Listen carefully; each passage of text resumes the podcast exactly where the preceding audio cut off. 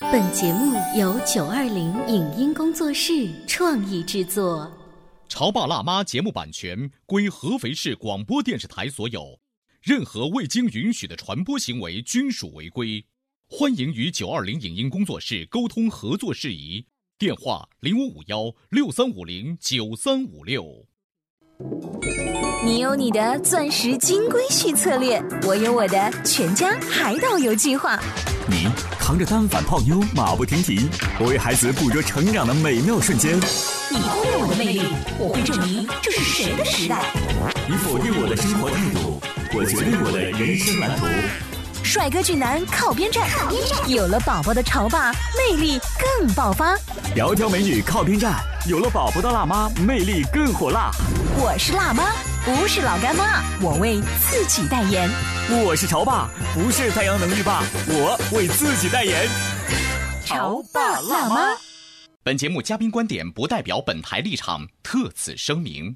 精水、饮水不如奶水，母乳喂养对宝宝有益的观念已经深入人心，但很多新手妈妈却因为种种误区，导致不能坚持母乳喂养。那么，常见的喂养误区有哪些？孩子的口腔结构、吮吸力的评估对于高效率的母乳喂养有何影响？当孩子出现了黄疸的情况，还应该继续喂母乳吗？欢迎收听八零后时尚育儿广播脱口秀《潮爸辣妈》。本期话题：母乳喂养的坑，你跳了吗？欢迎收听八零后时尚育儿广播脱口秀《潮爸辣妈》，各位好，我是灵儿。大家好，我是小欧。今天直播间为大家请来了花语哺育支持中心的季老师，欢迎。大家好，大家好，季老师从事这一个母乳指导方面的工作有多长时间了？一年，一年的时间。对，但是你自己当妈妈已经五年，五年的时间带大宝，但是现在自己的二宝还正在哺乳之中，哺乳之中。嗯那我在想说，二宝啊，这个比较幸运。我们算一下时间差，是妈妈已经开始做母乳指导方面的工作，才开始有了他嘛。实际上是有了二宝之后才开始有机会学习，那大宝亏了，也不能说亏吧。如果没有这段经历，不一定能走上这条路哦。就我很好奇，当时是一个什么样子的机缘巧合？大部分妈妈在遇到问题的时候，她们都有可能会想，我是不是可以有什么方法来改善？嗯我运气可能比较好，嗯对，在我嗯生大宝的时候，整个哺乳期我接触的妈妈当中，有人是做这一行业的。哦，所以在哺育大宝的时候，当时那一些身边的老师给了你什么样子的帮助？应该说，他们身体力行的给了我很多帮助，让我彻底的了解了做妈妈不只是，嗯我之前买一些育儿书，买一些奶粉，我对我宝宝有足够的爱，那就够了。所以说大宝呢是在大家的帮助之下，在自己慢慢的发现当中意识到这个问题，但是生一个不过瘾呢、这手还特别的痒痒。就是当你有了这个知识储备的时候，你就觉还得不还能不如能够再生一个。对，哎你们要不还然不能浪让费了天下的宝宝都是自己的宝宝，这样来的话，可能实践更好一些。所以现在机会来了，二宝的降临，大展手脚，走上一条不归路， 是不是？呃，在职业做这个之前，其实学习开始的比较早，但是生二宝呢，就是想实践一下自己储备的知识到底可不可以顺利的，就是全母乳喂养或者是怎么样。但是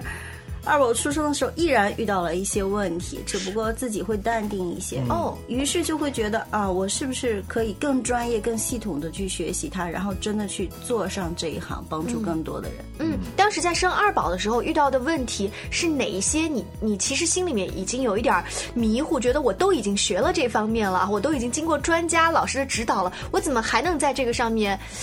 有 bug 呢？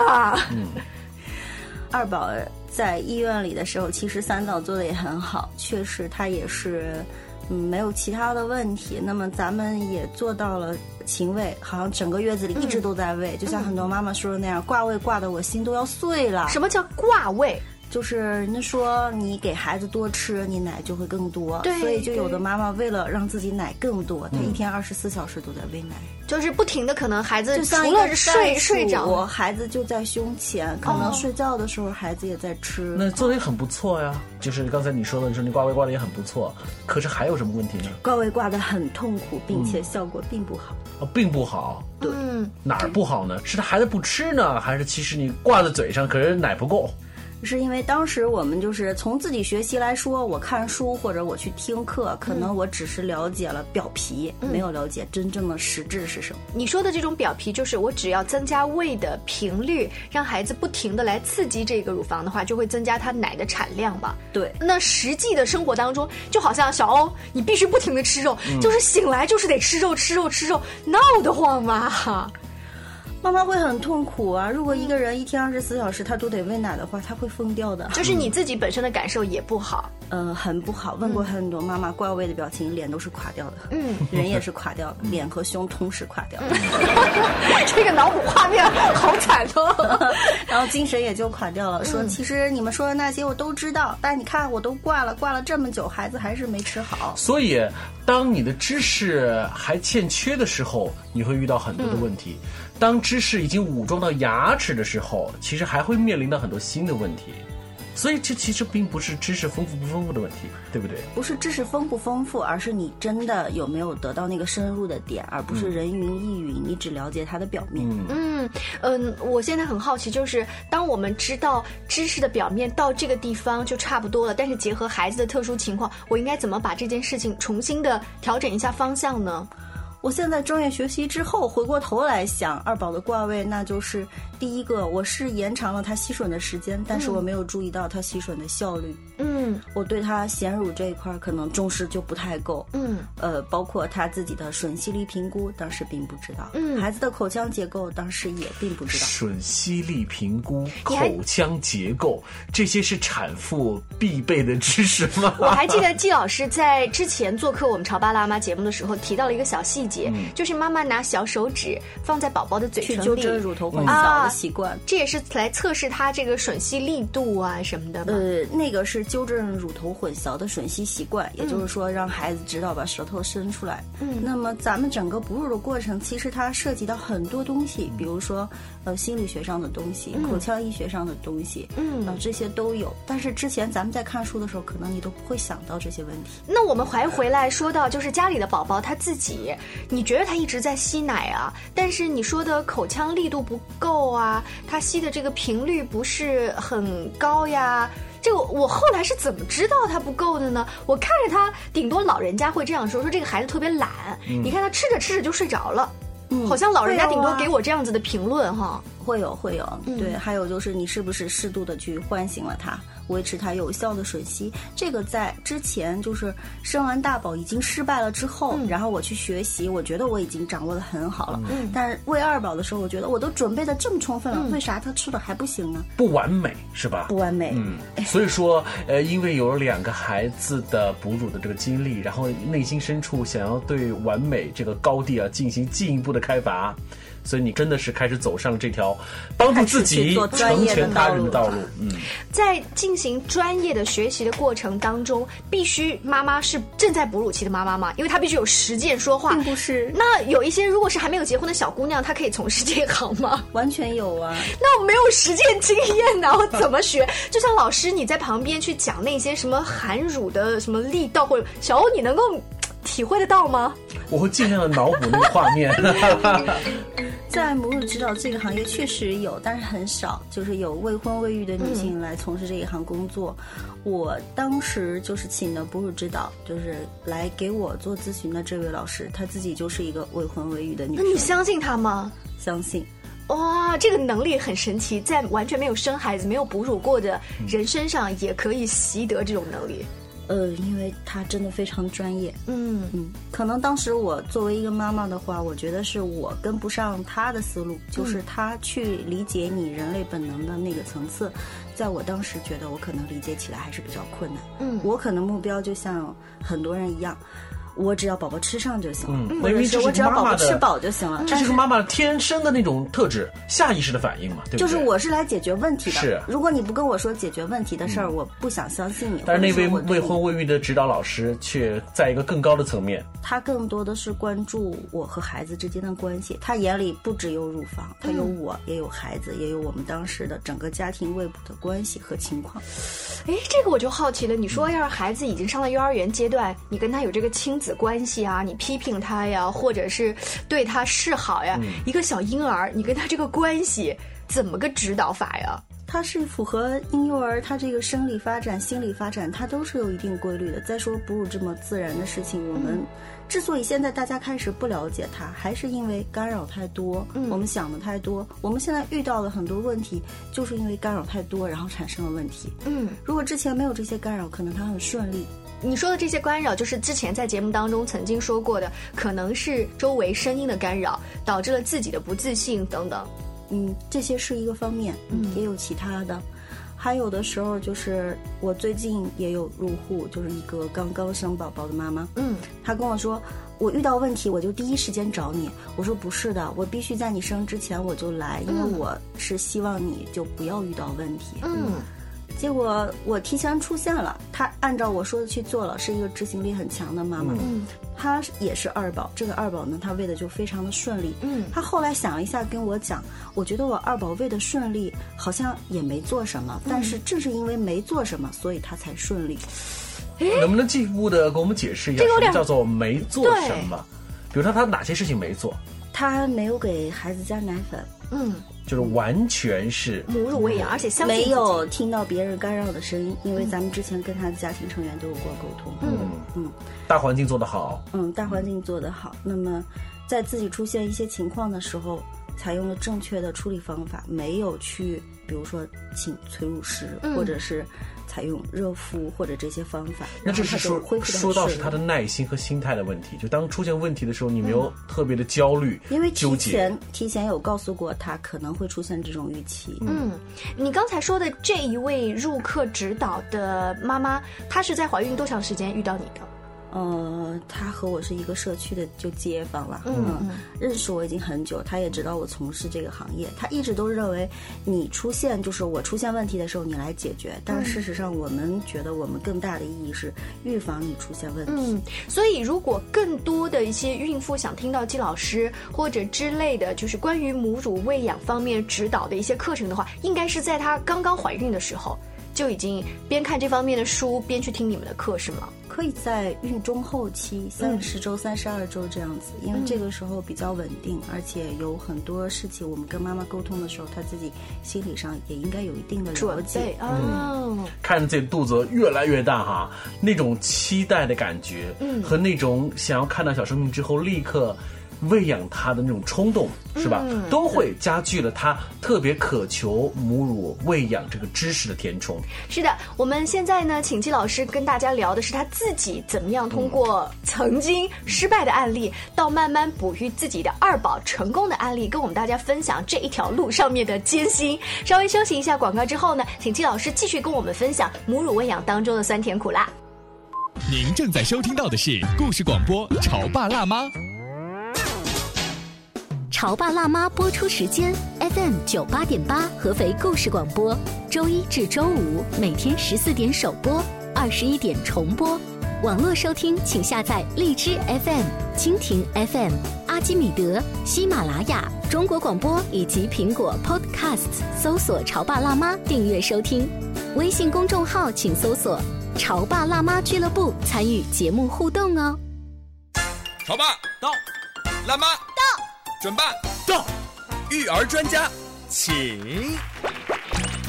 中国内地首档八零后时尚育儿广播脱口秀，陪你一起吐槽养育熊孩子的酸甜苦辣，陪你一起追忆自己曾经的小世界。潮爸辣妈。本节目嘉宾观点不代表本台立场，特此声明。精水、饮水不如奶水，母乳喂养对宝宝有益的观念已经深入人心，但很多新手妈妈却因为种种误区，导致不能坚持母乳喂养。那么，常见的喂养误区有哪些？孩子的口腔结构、吮吸力的评估对于高效率的母乳喂养有何影响？当孩子出现了黄疸的情况，还应该继续喂母乳吗？欢迎收听八零后时尚育儿广播脱口秀《潮爸辣妈》，本期话题：母乳喂养的坑，你跳了吗？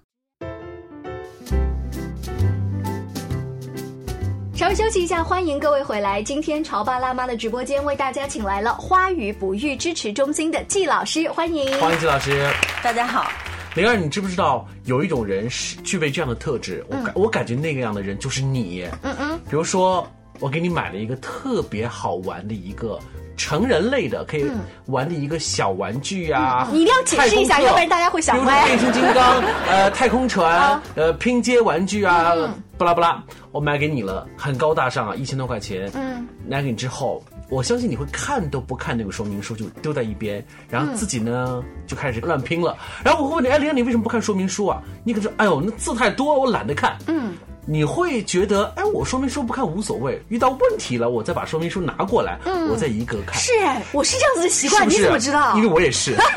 但有一些人呢，很可能会按照这个顺序的。那我先看说明书啊，一二三四五六。嗯而且现在说明书啊，做得特别人性化，它先有一个简易入门说明书，嗯还有一个厚厚的几十页纸的那种详细的说明书。嗯他们会把说明书看一遍，完了再开始拼那个游戏。可是这个成人的玩具游戏跟今天季老师要说的母乳喂养有什么关系吗？嗯有关系，就如同喂养一样，当宝宝生下来了，嗯，喂呗，对不对？哎呀，出现问题了，不出奶，奶少，奶多，怎么样？我再去看说明书是我吗？会去找催乳师，或嗯者去找这个像季老师这样的，来来帮我看看看看怎么回事儿。好，季老师嘚啵嘚啵跑去了啊，啪出奶 了。有一些妈妈呢，很可能说，我尽可能的希望提前告知，我嗯提前知道这些知识的储备，等我酝酿之后，我先慢慢的再来。嗯，季老师是这么一个理吗？我要提前把说明书看一下。小婴儿好像不是按说明书来编程的呀。嗯那就是说，遇到问题的可能性会更大，即便我把说明书已经看的是烂熟于心了。因为孩子他不是按书来的，对吧？他之前怎么编程其实是啊，你们两位之间的染色体编的，他不会是 你提前写在育儿书上的呀。所以，季老师在为大宝和二宝的这个过程当中呢，即便已经从事了这样子的工作，也会遇到很多实际的困难。再加上你去入户跟不同的客户在交流的过程当中，也会发现他们每一家每一户都有说明书里没有写的那些困难。在今天的直播间当中呢，季老师会继续来跟我们分享一些那些案例当中的困难，包括你自己身上曾经遇到的一些小困难。自己身上遇到的困难，现在想起来，当年是做了很多触目惊心的事。 就是说什么意思？触目惊心的傻事儿吗？回想起来就觉得 啊、原来这么触目惊心的事儿我也干过。嗯，对。哦，我好好奇啊，这种触目惊心都能用来形容母乳喂养，你是怎么折磨自己的吗？比如说，孩子一出生下来会喂糖水孩子为为什么？为什？么？啊，尤其他们会说，比如说妈妈血糖比较高或者怎么样，怕孩子出生以后低血糖。嗯，哎，你家小宝喂过糖水 吗？没有哎，我也从来没有听过这种说法。还有嗯就是新生儿在医院头三天没出院的时候，可能会一顿喂到三十毫升以上。奶粉吗？一般母乳咱们不知道它到对底因为吃进去母乳没有多少办法去对衡量呃，嗯喂奶瓶的三十毫升以上喂的是非常常见的。喂三十毫升以上的原因是，是不是有一种讲法要把小婴儿的胃稍微撑大一点，然后让他接下来好比较能喂，你吃？买的是玩具 吗？有没有这种讲法？ 不是这样子啊，那真的不是那，因为孩子的胃容量它每天也会增加。嗯他刚出生的婴儿胃容量非常非常小，其实他第一天吃个三到七毫升就可以了，所以刚才你随便举的两个例子，比如喂糖水或喂他三十毫升，这都是谬论。都是非常可怕的但事是情。全部你干过， 呃，我没有喂过糖水，但是确实嗯过你度撑喂过养他的的事胃做过很多。嗯 对，我们会想，我一定要给孩子喂到他不哭，一觉能睡三四个小时，看孩子睡得这么沉，他吃的多好。啊、所以这一个三十毫升是错的。根据你们科学的一个数字观察的话，一开始在三天之内是差不多七到八，第一天大概三到七毫升，三到七毫升大概有三多少到呢？七毫升才多少我啊？帮对你呀、说初说，乳就那么一点点，所以妈妈对经常说啊，我没有下奶，请问你是要下多少奶呢？嗯我记得曾经听医生说过，小婴儿的胃差不多就像我们乒乓球，是不是？嗯，对，乒乓球差不多可乒能乓可能球再那么小一多 些，或者是鹌鹑蛋怎 么办？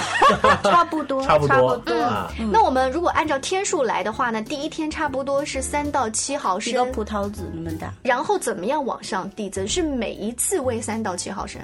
如果你是喂母乳喂养的话，应该不会纠结这个量，因为你看不见。嗯，反正自己孩子自己掌握， 所以他心情。咱们判断孩子吃多吃少，很多人说他又哭了，让他吃吧。嗯这个很多妈妈，包括我自己在内，咱们都经历过。孩子哭，手足无措怎么办？抱过来喂，嗯自己喂不够，加奶粉喂，喂到他不哭睡着为止，行，他吃饱了。嗯，我们来分析分析那种味道不哭了，味道他想睡觉了之后的后果是什么？现在在你看来，季老师，吃多了当然会睡。请问你们吃完一顿大餐之后困吗？嗯还真 是哎，这个孩子会嗜睡是吧？ 孩子会嗜睡，对，嗯而且可能你喂了太多了之后，对他的肠胃是负担，他很难消化，嗯啊，所以他睡得会特别深。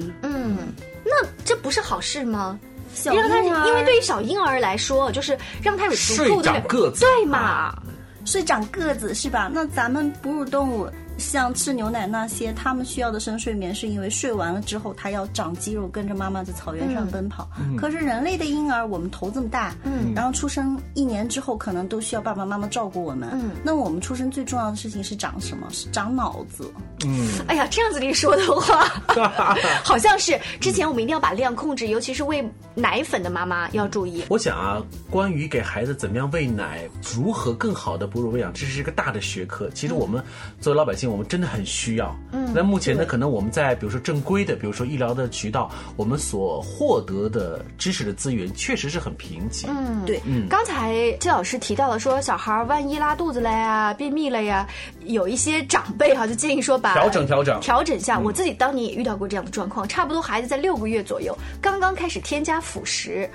可能添加辅食的这个刺激性对于孩子比较大，大概拉肚子闹了整个有半个月到一个月的时间，身边的很多人都建议我要这个把母乳考考验你的耐心停掉啊，甚至我们到医院里面，后来都已经去考察周围卖的所谓的高级的羊奶粉，说那个更利于孩子的消化怎么样。其实我那个奶粉都已经买回家了，但我还是坚持扛下来 了。你好棒啊！但现在想一想，那个孩子那个小脸就从胖乎乎的，真的拉瘦到了很多哎。每一个妈妈看到孩子生病的时候，都恨不得自己带他去生病。嗯，这个时候你能给他最好的东西就是你的母乳和陪伴。而且那个时候我特别犹豫，就是真的是我出了问题吗？就是是我吃了什么不健康的东西，导致了我的母乳不健康，从而让孩子拉肚子了。我会不断的在自责当中。嗯这个心情我非常理解，嗯，但是即使是医生来说，咱们拉肚子啊有两种，细菌性的或者是病毒性的啊，是后来当然是医生做了各种不同的检查，甚至是西医、中医，我们都找都了。会有。对嗯对，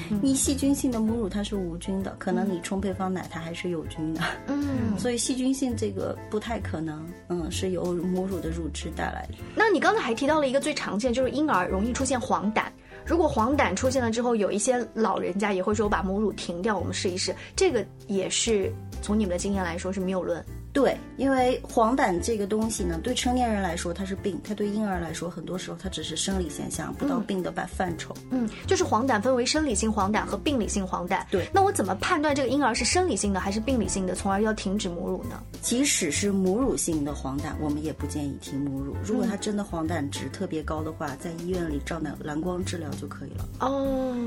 所以你会发现，当孩子出现黄疸呐、或者是拉肚子啊等等很多情况，在这个情况之下，我们最需要做的事情，往往又很难做到，就是坚持。嗯，就是我们不要去用一种焦虑和快速的一种所谓的方式去解决它。但是在这里也不能所有的都说宝宝生病了，他这个问题就是母乳喂养坚持下去就全部都正确。我身边也有一些妈妈，她们后来生的病是跟自己的身体有关，是病毒性的一些这个我不太专业不太懂。后来在医生的反复检查下，而且她也站出来跟医生说我要坚持母乳喂养，站出来了强烈的观点支撑了一段时间。后来医生帮她做了全面的体检，告诉她说你暂时不可以放弃这样会导致你的孩子生病，所以他经过了自己的身体纠结和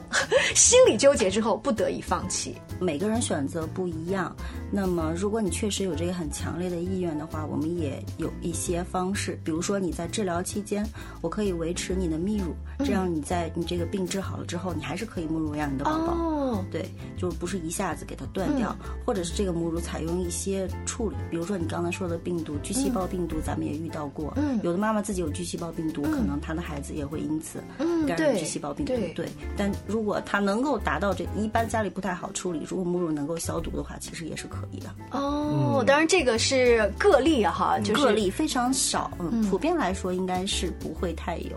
我前两天也在群里和大家分享，有一个妈妈，她是也是一个很正常的一个，就是咱们挺常见的一个疾病吧。然后她的这个处理方式当中，它是包括停喂，嗯，她也有其他的一些处理方式，但是她自己记得就是我是停喂孩子才好的，嗯，别人遇到这个问题去咨询她的时候，她就以过来人的经验告她停喂停喂，嗯，然后经他验之说这谈个事儿的时候，我就告诉他，我说你这个其实就是一个例子，什么例子呢？比如说你咳嗽了，你去找医生，嗯，医生给你开了咳嗽药，然后又啪给了你一巴掌，嗯，你忘了你吃过药，光记得啪给了你一巴 掌，以后别人问你咳嗽怎么办，你说打一巴掌就好了，嗯，就这种感觉，就是他不知道这个真正的原因在哪里，嗯，可能当时建议停喂，他也停喂了，他就认为停喂是好的，啊、给了错误的意见指导，其实啊，我们请季老师做客我们节目，我们明显的发现，在季老师他自己的观点当中，他会有一个排序的，就是首要的位置的应该是保证泌乳。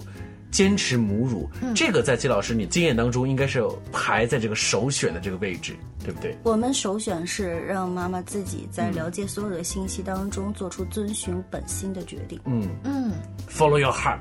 那个 heart 就是你的乳。 非常感谢季老师。在更多育儿方面的话题呢，想参与我们的讨论和互动，也请关注“潮爸辣妈”的微信公众号“潮爸辣妈俱乐部”。下期见喽，拜拜！再见。以上节目由九二零影音工作室创意制作，感谢您的收听。